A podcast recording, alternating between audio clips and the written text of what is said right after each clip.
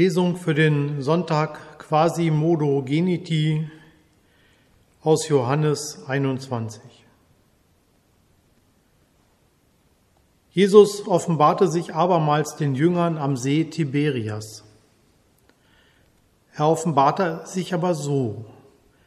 Es waren beieinander Simon Petrus und Thomas, der Zwilling genannt wird, und Nathanael aus, Kana in Galiläa und die Söhne des Zebedeus und zwei andere seiner Jünger. Spricht Simon Petrus zu ihnen, ich gehe fischen. Sie sprechen zu ihm, wir kommen mit dir. Sie gingen hinaus und stiegen in das Boot, und in dieser Nacht fingen sie nichts. Als es aber schon Morgen war, stand Jesus am Ufer. Aber die Jünger wussten nicht, dass es Jesus war. Spricht Jesus zu ihnen, Kinder, habt ihr nichts zu essen? Und sie antworteten ihm, Nein. Er aber sprach zu ihnen, werft das Netz aus zur Rechten des Bootes, so werdet ihr finden. Da warfen sie aus und konnten es nicht mehr ziehen wegen der Menge der Fische. Da spricht der Jünger, den Jesus lieb hatte, zu Petrus, es ist der Herr. Als Simon Petrus hörte, es ist der Herr, da gürtete er sich das Obergewand um, denn er war nackt und warf sich in den See. Die anderen Jünger aber kamen mit dem Boot, denn sie waren nicht fern vom Land, nur etwa 200 Ellen, und zogen das Netz mit den Fischen. Als sie nun an Land stiegen, sahen sie ein Kohlenfeuer am Boden und Fisch darauf und Brot. Jesus spricht zu ihnen, bringt von den Fischen, die ihr jetzt gefangen habt. Und Simon Petrus stieg herauf und zog das Netz an Land voll großer Fische, 153. Und obwohl es so viele waren, zerriss doch das Netz nicht spricht Jesus zu ihnen, kommt und haltet das Mahl. Niemand aber unter den Jüngern wagte ihn zu fragen, wer bist du? Denn sie wussten, es ist der Herr. Da kommt Jesus und nimmt das Brot und gibt's ihnen, desgleichen auch den Fisch. Das ist nun das dritte Mal, dass sich Jesus den Jüngern offenbarte nachdem er von den Toten auferstanden war.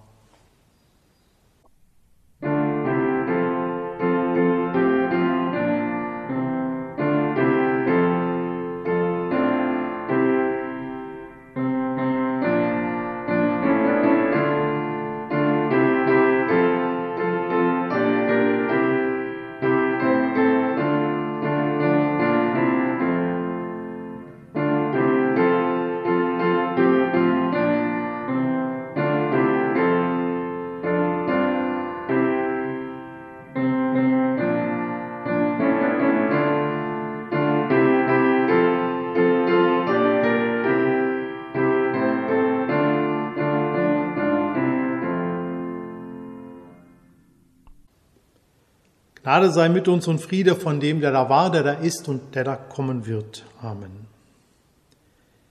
Liebe Gemeinde, ein Fischer ist ein Fischer und bleibt ein Fischer.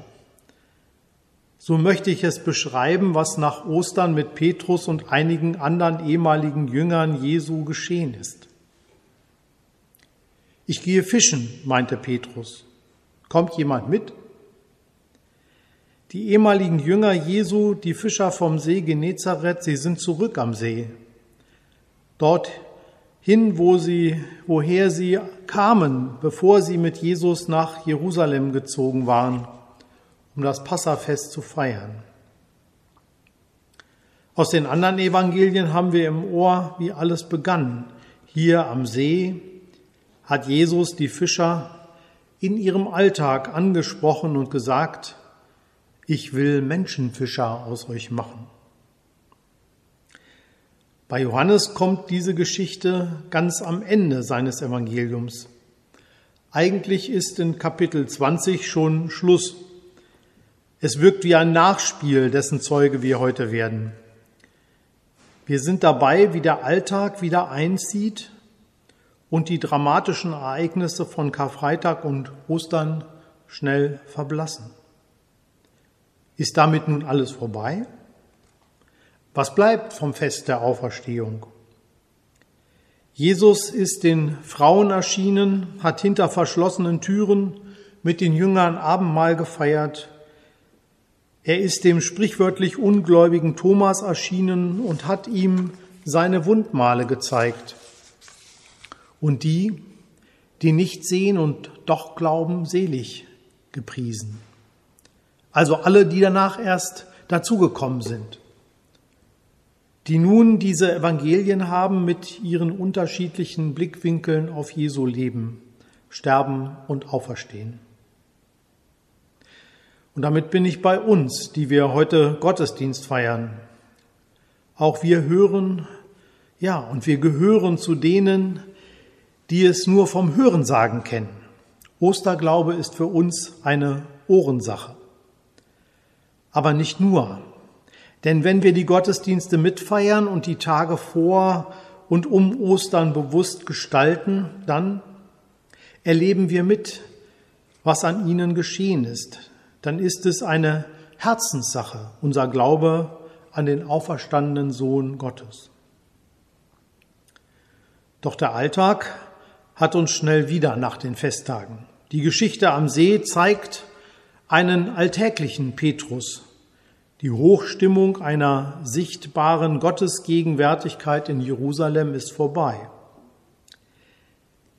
Die damit verbundene Hoffnung auf ein Leben, das mehr ist als Arbeiten für das täglich Brot, sind in weite Ferne gerückt. Die vergeblich durchgearbeitete Nacht ist auch ohne Fang geblieben und ein erneuter Tiefpunkt. Kein Wunder, wenn die Erschöpfung und der Blues die Männer erfasst. Hunger könnte auch eine Rolle gespielt haben. Die Luft ist raus aus der Hochstimmung und alles ist wie immer. Die Boote, der See, die Arbeit, die Welt, wie man sie kennt.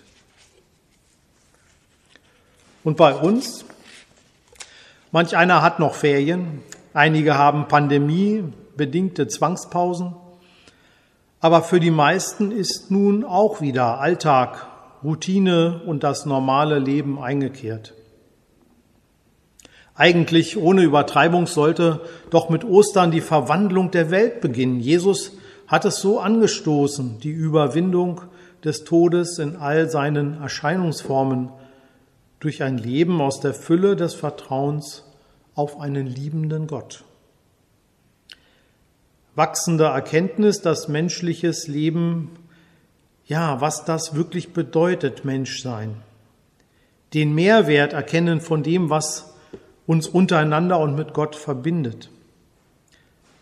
Daraus das eigene Verhalten ändern und neu lernen, dass nichts selbstverständlich ist und bleibt. War das ein paar Nummern zu groß?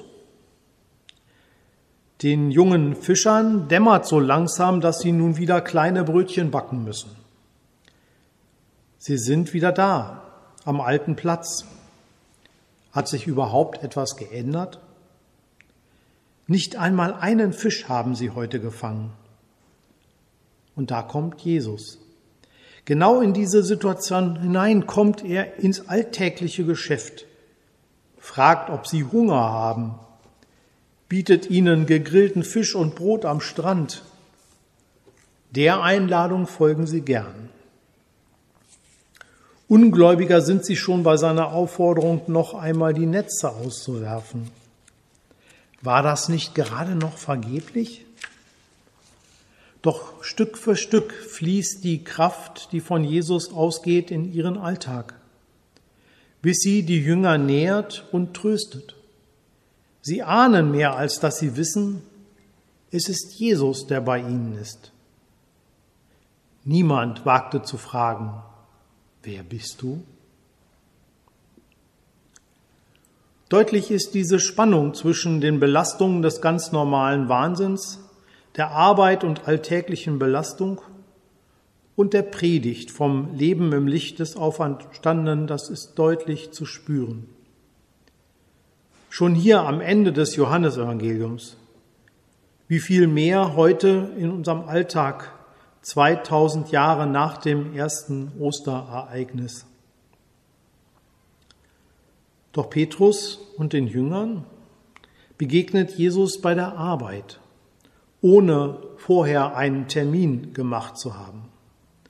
Bei den ganz normalen Dingen, die wir tun, dort könnte österliches Leben und österlicher Glaube einziehen.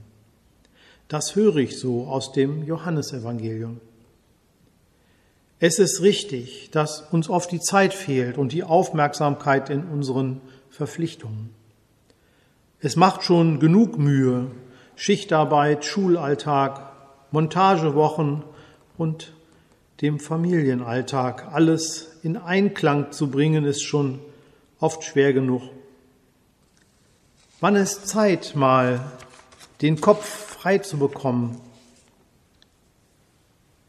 wie erkenne ich die Zeichen des Auferstandenen im Alltag? Es ist ein leichtes, sie zu übersehen und zu überhören. Dazu kommt, wir leben in einer Zeit, die alles genau wissen will. Glaubst du noch oder weißt du schon? Die Sorge, durch genaues Hinsehen könnte der Glaube zerstört werden, war schon der Generation der Evangelisten nicht unbekannt. Aber die Fischer am See, am Ende wussten sie, er war der Herr. Ich möchte, dass auch mein Alltag durchscheinender wird für Gottes Gegenwart. Möchte manchmal träumen vom Reich Gottes, davon, dass der Tod nicht das Leben überschattet, Menschen nicht mehr um ihr Leben fürchten weil Krieg herrscht oder Hunger oder Krankheit oder alles zusammen. Ich träume vom Sieg des Lebens über den Tod, von Ostern im Hier und Jetzt. Wenn ich unterwegs bin, sehe ich die Menschen um mich herum und ich sehe die Welt oft, wie sie sein soll, wie wir aufeinander acht geben, uns gegenseitig helfen einander trösten, die Hände reichen zur Versöhnung. Begegnungen, die mich an Worte Jesu erinnern, dass das Reich Gottes mitten unter uns ist. Dann fange ich an zu träumen. Auch mitten im Alltag wird ein Stück Himmel sichtbar. Amen. Und der Friede Gottes, welcher höher ist als unsere Vernunft, der bewahre unsere Herzen und Sinne in Christus Jesus. Amen.